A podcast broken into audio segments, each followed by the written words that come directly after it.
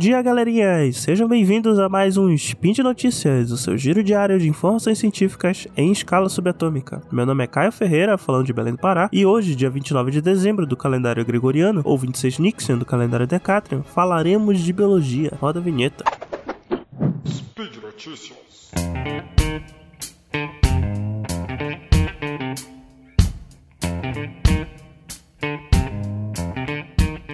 Bem, gente, nesse spin eu trago para vocês uma notícia que parece bem curiosa a princípio, mas na verdade ajuda a evidenciar alguns tabus ainda presentes na pesquisa pelo mundo inteiro, na ciência como um todo. Hoje nós vamos falar da genitália de serpentes. Há muito se sabe e se estuda sobre o hemipênis, o órgão genital masculino das serpentes. Uma característica marcante do hemipênis é o fato de ser uma estrutura bifurcada, inclusive é disso que vem o M de hemipênis. O M indica é, que são duas estruturas. Na verdade, uma que é dividida. E além disso, costuma ter espinhos e ganchos para ajudar a acoplar na fêmea, já que afinal serpentes não possuem é, apêndices como braços e pernas, né? O hemipênis, quando não está sendo utilizado, ele fica retraído dentro da cauda do macho. Inclusive é por esse motivo que a maioria das cobras macho tem caudas maiores que as fêmeas. Aliás, um adendo rápido aí para vocês. Já que cobras não têm cintura pélvica, é considerado cauda tudo aquilo que é localizado após a cloaca. Mas enfim, já tá claro que se conhece bastante de hemipênis. Mas repararam que eu não mencionei nada sobre o órgão genital feminino das cobras?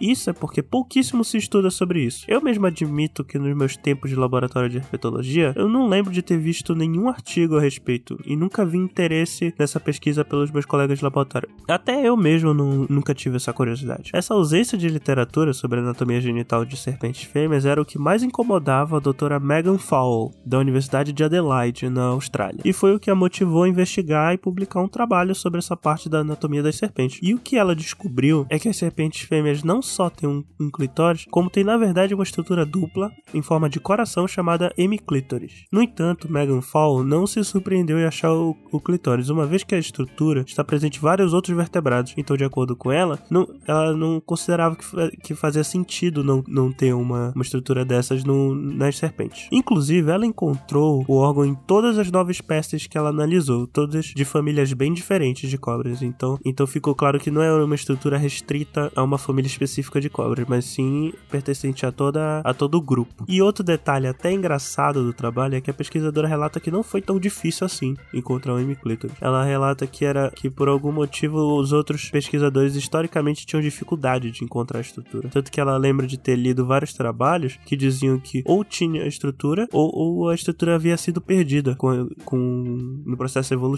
o mais empolgante dessa descoberta é a quantidade de portas que isso abre para novos trabalhos, que podem ser de evolução da estrutura, comportamento sexual de cobras, variação morfológica da estrutura, enfim, todo um mundo novo de potenciais trabalhos devido à quebra de um tabu de décadas. E que mais tabus desse tipo sejam quebrados pela ciência por pessoas que pensam diferente da, dos demais e que pensam fora da caixa, né? Bem, por hoje é só, pessoal. Os links comentados estarão aí no post. Como vocês já devem saber, esse podcast só é possível de acontecer por conta do seu apoio no patronato do Zycast, tanto no Patreon quanto no Padrim. Esse é meu último spin desse ano, então um grande abraço, até amanhã e feliz 2023 para todos vocês.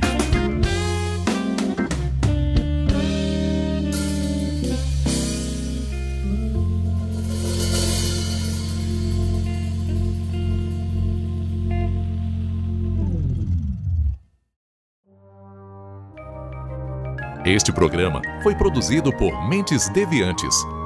deviante.com.br.